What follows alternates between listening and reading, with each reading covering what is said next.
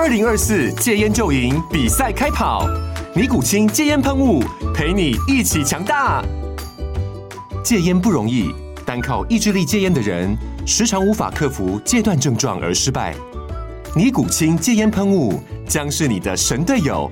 简单一喷，药品急速释放，立即缓解七大戒断症状，不限场合提高戒烟成功率。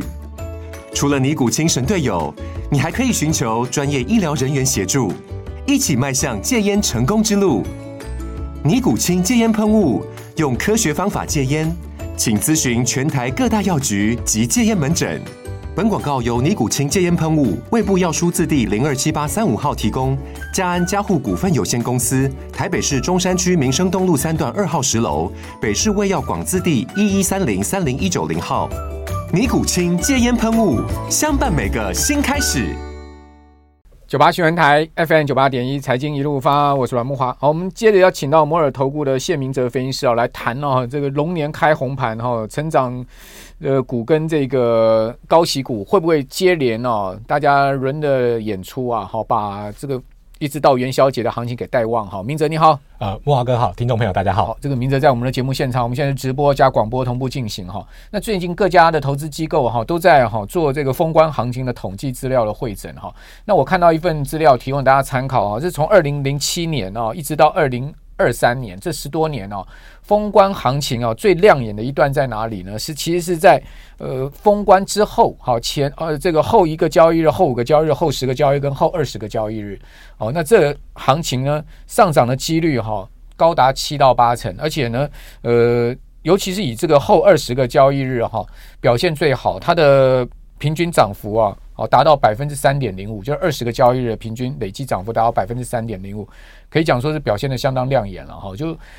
选呃，这个封关前对封关前不见得好，但是开完红盘之后就表现的非常好。对，就有一点就是说，呃，新年新希望的一个味道，对不对？啊、呃，的确哦，因为事实上，我觉得统计数据还是有它的一个参考性啦。我记得上一次来这个木华哥的节目的时候，那个时候是总统大选之前。对，好，那当时我们谈到说，那个过去过去的一个经验来看的话，基本上那个总统大选的后十日跟后二十日哦，其实上涨的几率是比较高的。那我相信在选完的前几天哦，大家一定会想说，哇，这个不准了，对，好像不准。哎，但是你看整个一月份的一个行情有点峰回路转的。感觉到最后其实也大概涨了啊，大概接近整个一月份大概涨了大概百分之三左右的一个水准哦，所以从这个角度来看的话，刚刚木华哥所谈到的哦，这种所谓过去开环红盘之后的一个统计，其实我觉得投资朋友来讲，呃，是可以去做一些呃这个预期，或者是说这个接下来去可以去做一些期待的。那尤其是在整个所谓的在呃。所谓的封关之前哦，其实台北股市表现应该也算是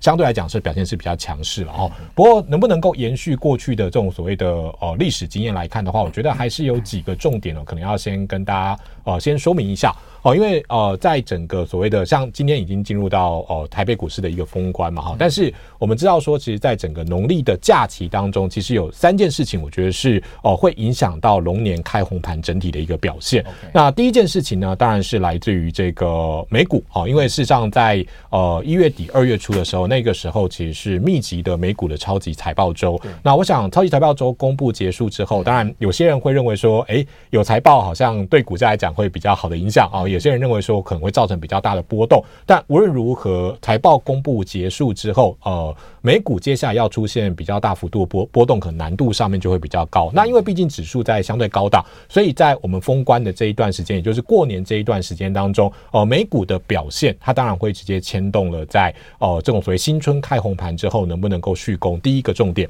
那第二个重点呢？我想在于呃二月十三号，当时会有一个比较重要的数据哦、今天我们有特特别带来一张自考哦，呃，这个是克里夫兰联储 CPI 的一个即时预测。嗯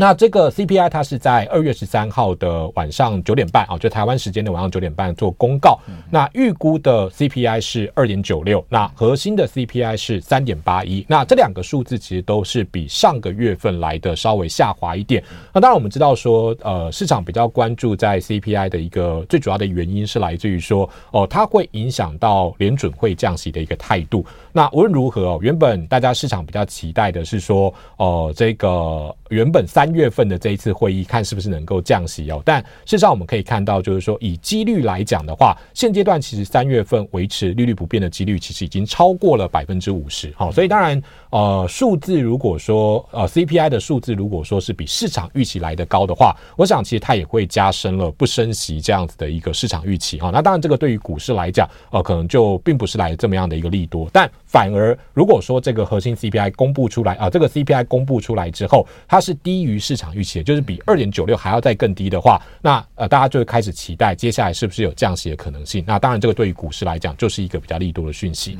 那第三个会影响到行情的，当然。呃，这一次过年是二月份哦，所以一月份算是完整的一个月。那我们当然也都知道说，现阶段其实各家公司都在公布它一月份的一个营收。好，因此从一月份的一个营收角度来看的话，呃，基本上了哈，就是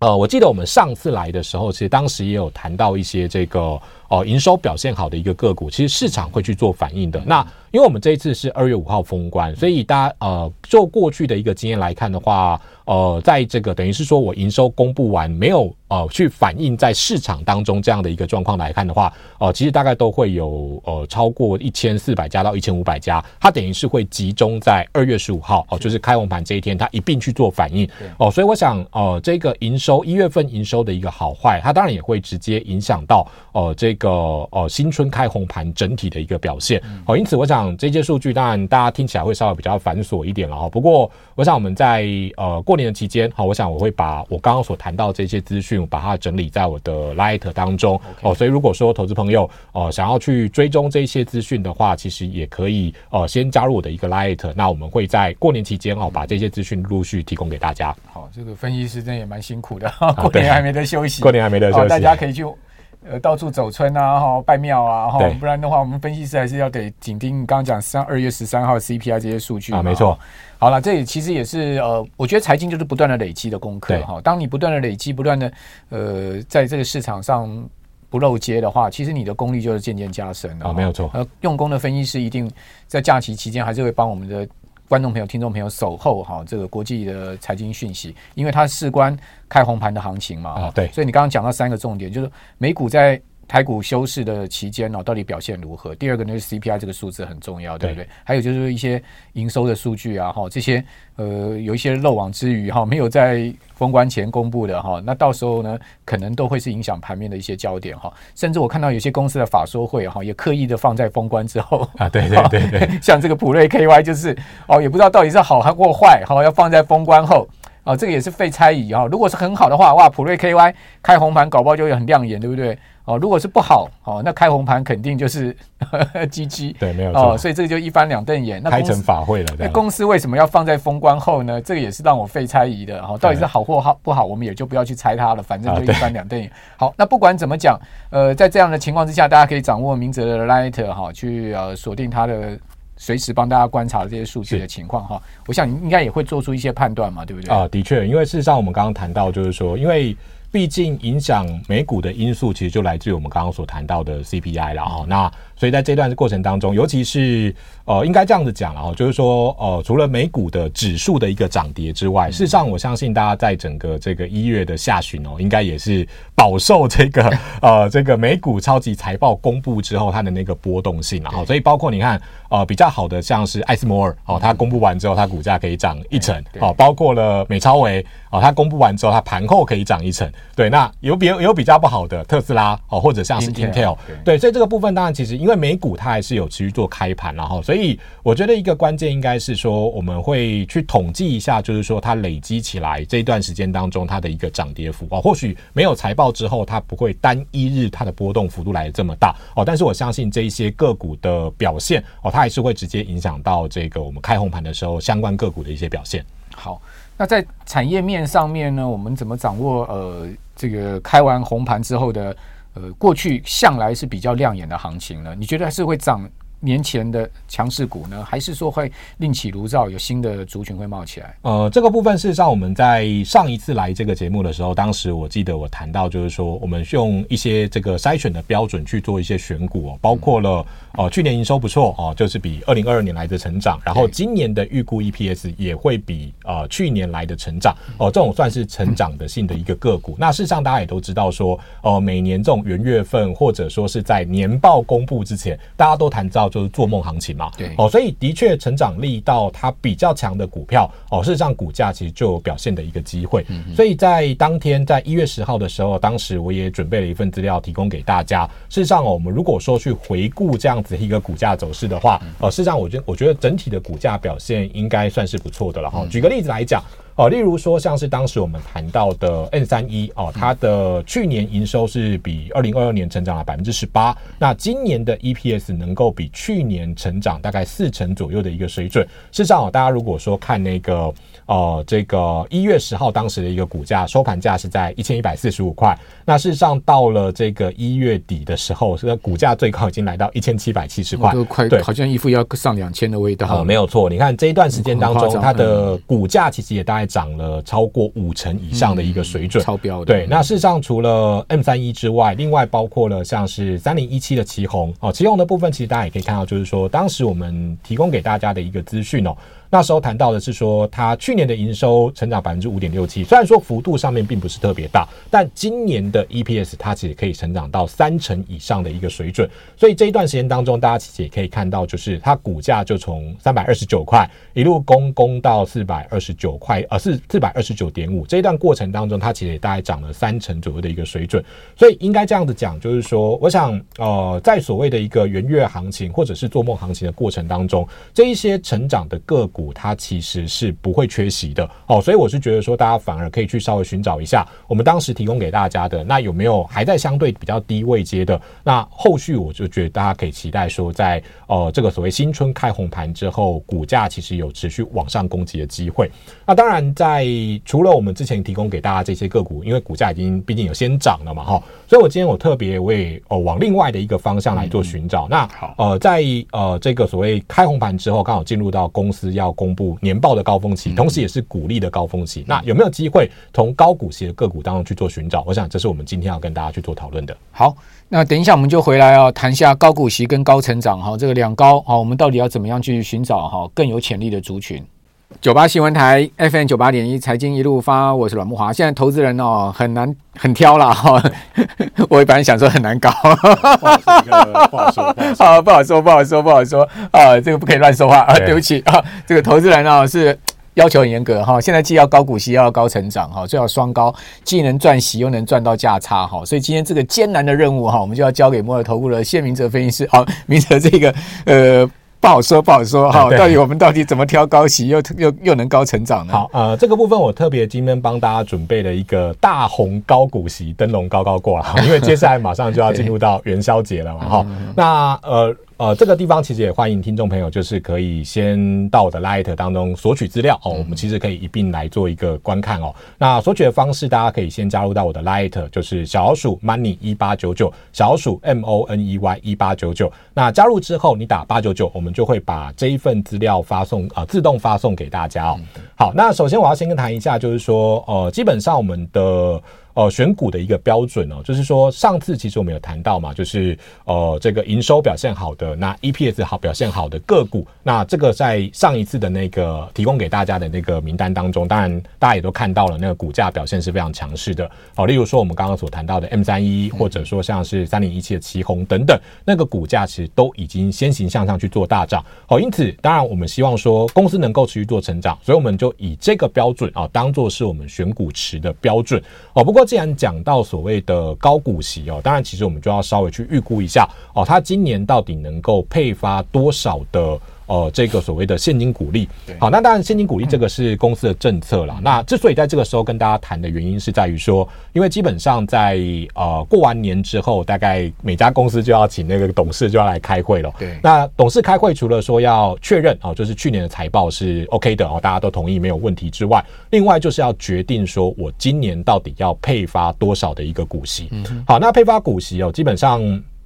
哦，当然每一年可能会稍稍有一点点不同哈，但是整体来讲，它还是会大概落在一定的一个范围里面。所以我是以过去五年配息率的中位数做基准。好，什么意思呢？就是说配息率代表就是说，假设我今年赚五块钱，那我配三块钱的现金股息，我的配息率就是百分之六十。对，那之所以以中位数，所谓的中位数，大家在看在看那个。呃，这个所谓的点阵图的时候，好像常常听到，啊，但实际上应用比较少了哈。就是说，当然你可以抓平均值，但是平均值它可能会受到所谓的比较哦特别高或者是特别低，它会影响那个平均值。平均值有时候会有。高低的偏移啊，啊，没有错。那中位数比较客观，中位数就是中间的那个值，嗯、就是那五个值排列起来中间的那个值。好、嗯，所以从这角度来看的话，当然你就可以抓到一个比较合理的标准。是是。那呃，从这样的一个角度来看，我们去呃，因为我们之前提供给大家是预估今年的 EPS 嘛，嗯、那当然其实去年的 EPS，当然我们也有去做预估。嗯、所以从去年的预估的 EPS 去乘以呃这个配息率的中位数。然后以差不多的现在差不多的股价来做计算的话，呃，它的股息折利率如果达到百分之五以上的，哦、呃，我觉得就会把它列入到我们的呃这一次的一个选股的名单当中。那呃，举个例子来讲哈，例如说像是。去年哦，这个应该是呃汽车界比较讨论多比较多的话题啊，对，就是 MG。那事实上，如果说以像是二二零四的一个中华车哈，因为它毕竟它代理的是 MG 的汽车嘛，那去年的获利，事实上我们大概预估大概可以赚到一个股本左右。那一个股本左右呢，我们当然如果说以它过去的那个配息的中位数来看的话，大概是六十四点四，也就是说它会配六成左右的一个获利出来哈，所以它的预估配息是六点六七，以它。一百多块的一个股价来看的话，其实股息值率大概就百分之五点八左右，相当不错。哦，对，其实就呃某个角度来讲，其实算是算是表现还不错的一个值利率啦。因为开牌了，开牌了啊，对，因为啊今天 今天好像对没有这张图嘛，所以没关系嘛。对，那对这张图其实我们会在那个我的 Light 去当中去提供给大家了。那当然除了。呃，中华因为之所以会谈这个议题的原因，是因为其实，在去年大家其实应该有发现，就是那个高股息的成分股它特别会涨，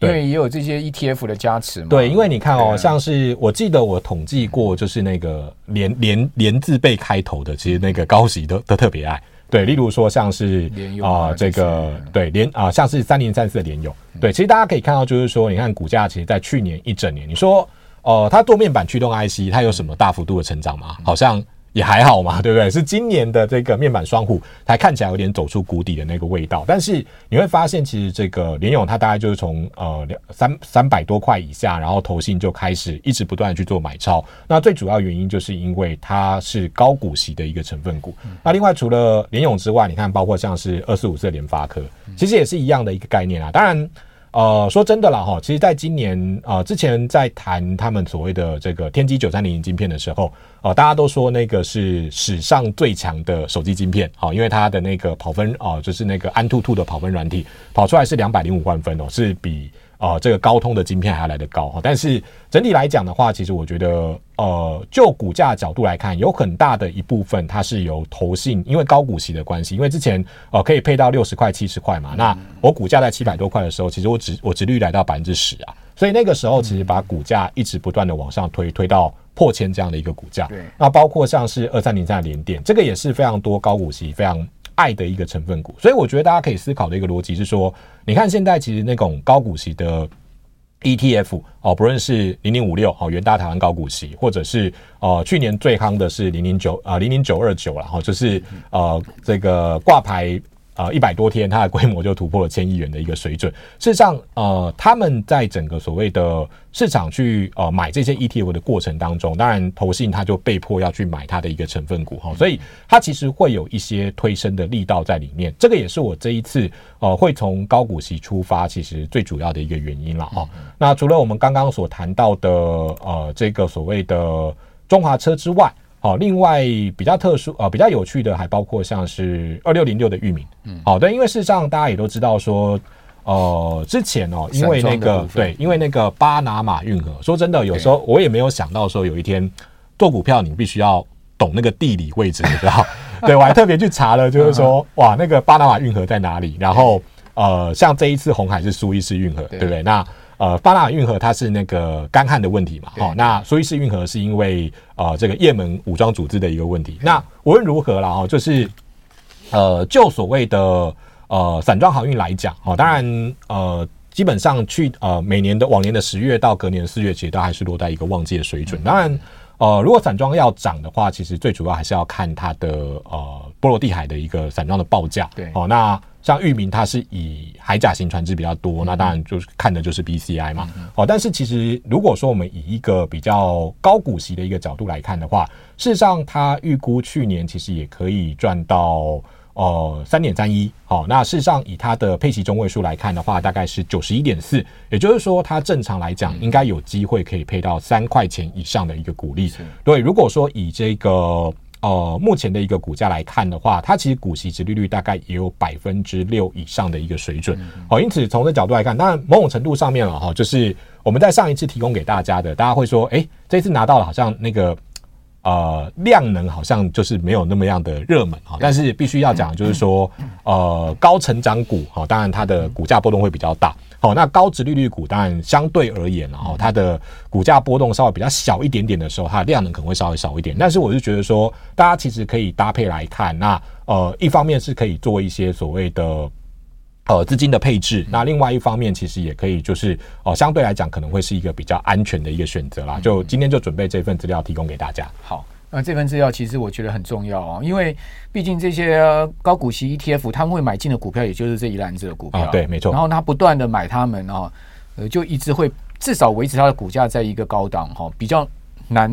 出现大幅的回档。对啊，当它有一个比较明显的回档之后呢，哎，其实就是一个切入点。为什么？它又把它买上去了。对，因为殖利率又降低了，殖利率降低，殖利率又拉高了。对啊，殖利率拉高，股价下来，殖利率就像联发科哦，联发科除完息之后。除息除息前后出现一波下跌，但是你看它跌破九百，哇，这个其实以现在来看就是一个好买点啊，没有错，对不对？好，所以我觉得明哲这份资料蛮值得大家索取的哈。那索取方式刚刚 Light 有跟大家公告了啊，对，就按八呃打八九九就可以自动发送。好，这个高成长加高股息哈，是今年啊投资一个很重要，我觉得一个主轴哈。这个就是明哲今天要告诉大家的哦，在过年前大家好好研究一下。好，非常谢谢谢明哲分析师，谢谢。谢谢